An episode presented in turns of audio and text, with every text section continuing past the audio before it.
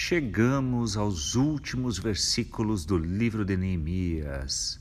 Bem-vindo para esta última reflexão, você que foi guerreiro, guerreira e nos acompanhou ao longo do livro todo.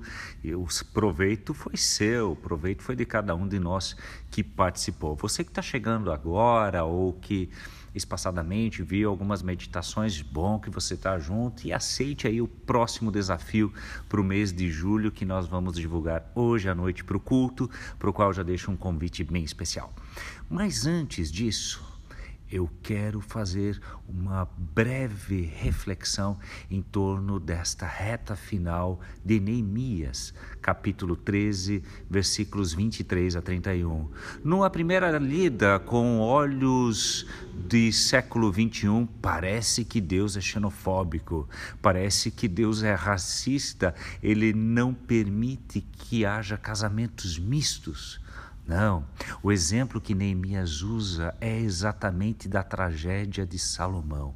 O rei que fez muita diferença para o povo de Israel, mas que se perdeu por causa de casamentos mistos.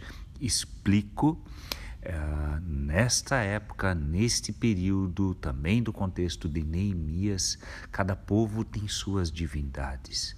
Os casamentos mistos, quando homens judeus casavam com mulheres de outros povos, como é mencionado no nosso texto de hoje, a tendência com muita facilidade é que os filhos não eram ensinados no caminho do Senhor é que os filhos não aprendiam a levar no seu coração a mensagem do Deus de Israel que entra na história do seu povo, que o resgata, que permitiu inclusive a disciplina para trazê-lo de volta a Jerusalém, que era o caso deles.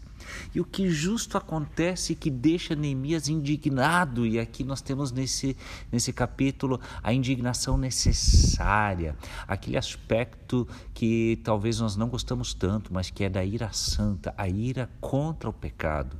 Porque pouco antes, capítulos antes, a aliança com Deus é renovada.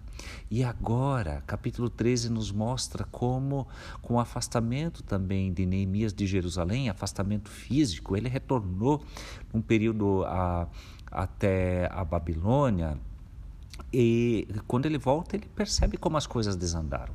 Também no sentido de casamento. Inclusive, um dos sacerdotes que tinha possibilidade de virar o sacerdote principal futuramente.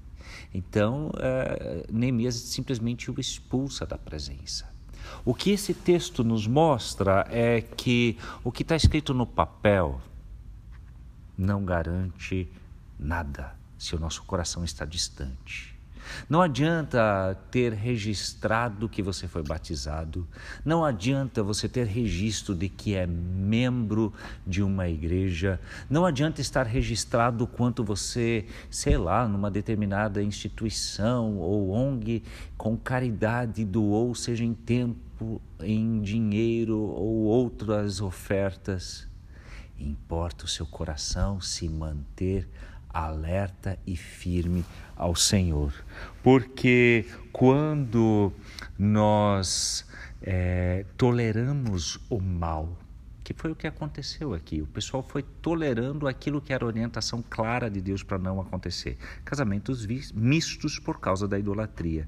Caminha-se a passos largos para a frouxidão espiritual. E aí as portas estão abertas para um novo meio de idolatria disfarçado de espiritualidade e as consequências vão para muitas áreas da vida, inclusive para a moral.